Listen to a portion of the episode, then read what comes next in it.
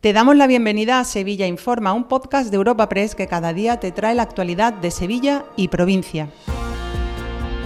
Estas son las noticias más relevantes en nuestra agencia en el día de hoy. Comenzamos un nuevo episodio de Sevilla Informa este lunes 26 de febrero, una jornada marcada por la polémica de la Plaza de España. El ayuntamiento ha propuesto cerrarla y cobrar la entrada a los turistas.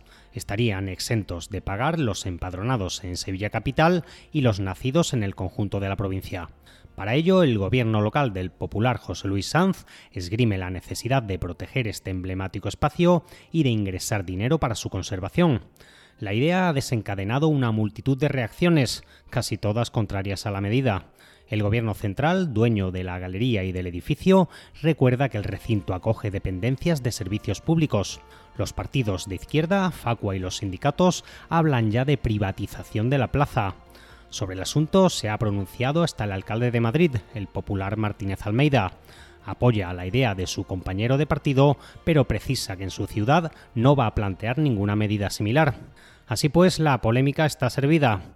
Escuchamos al alcalde José Luis Sanz, al delegado del Gobierno en Andalucía, Pedro Fernández, al portavoz municipal del PSOE, Antonio Muñoz, y a Luis Arroyo, presidente de las agencias de viaje. Dejamos una entrada que tendrán que pagar pues, los visitantes de fuera de la provincia de Sevilla.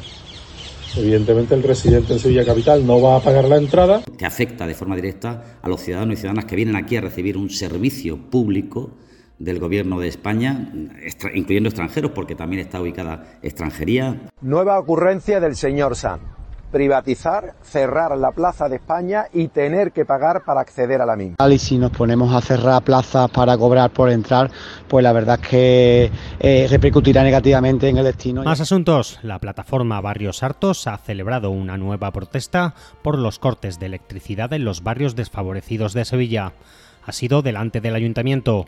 Los activistas acusan a Endesa de una supuesta falta de inversiones en las infraestructuras eléctricas. La empresa, por su parte, achaca las incidencias a las acometidas ilegales a la red para cultivos de marihuana. De momento, todo está pendiente de los resultados de una auditoría externa sobre el servicio que presta Endesa en estos barrios. Pero entre tanto, según los colectivos sociales, los cortes de luz continúan e incluso van a peor. Laura Cárdenas es la portavoz de Barrios Hartos. Es increíble porque además hasta en época que nosotros tememos siempre cuando hace mucho frío, mucho calor, que es cuando suele petar, pero es que hemos tenido una época de un tiempo primaveral en enero y a la gente del 3 seguía yendo la luz. Además la gente indignadísima porque después ven a la tele a un ingeniero de Endesa que dice tan frescamente que como él ya ha ido, que está solucionando los problemas eléctricos. Y lo está diciendo el mismo día que a la gente se le va la luz 8 y 10 horas y siguen estropeándose los electrodomésticos. Gente que... Y en el plano laboral ya han comenzado los nuevos paros en el servicio municipal de grúa.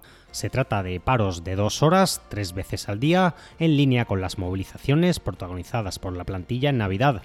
Los trabajadores reclaman que la empresa aplique el convenio colectivo propio y no el sectorial. Además, acusan a la entidad de vulnerar el derecho a la huelga. Así lo ha dicho Santiago López, portavoz de la plantilla. Ha empezado con poca demanda de servicio y con una novedad que realmente es alarmante. Había un cuadrante consensuado con la empresa de servicios mínimos y estos señores esta mañana lo han modificado de forma unilateral, sin la participación del comité de huelga. ¿Para qué? Pues para conseguir que en vez de tener una grúa, tiene dos porque han quitado al servicio mínimo, que era alguno de los trabajadores que querían trabajar, lo ha quitado y ha nombrado a un compañero que quería hacer huelga. Con eso consiguen dos grúas, pero con eso tal vez consiguen vulnerar. Dos últimos apuntes antes del cierre. El ayuntamiento ha presentado una guía de árboles singulares y Palomares del Río ha estrenado su nuevo teatro municipal.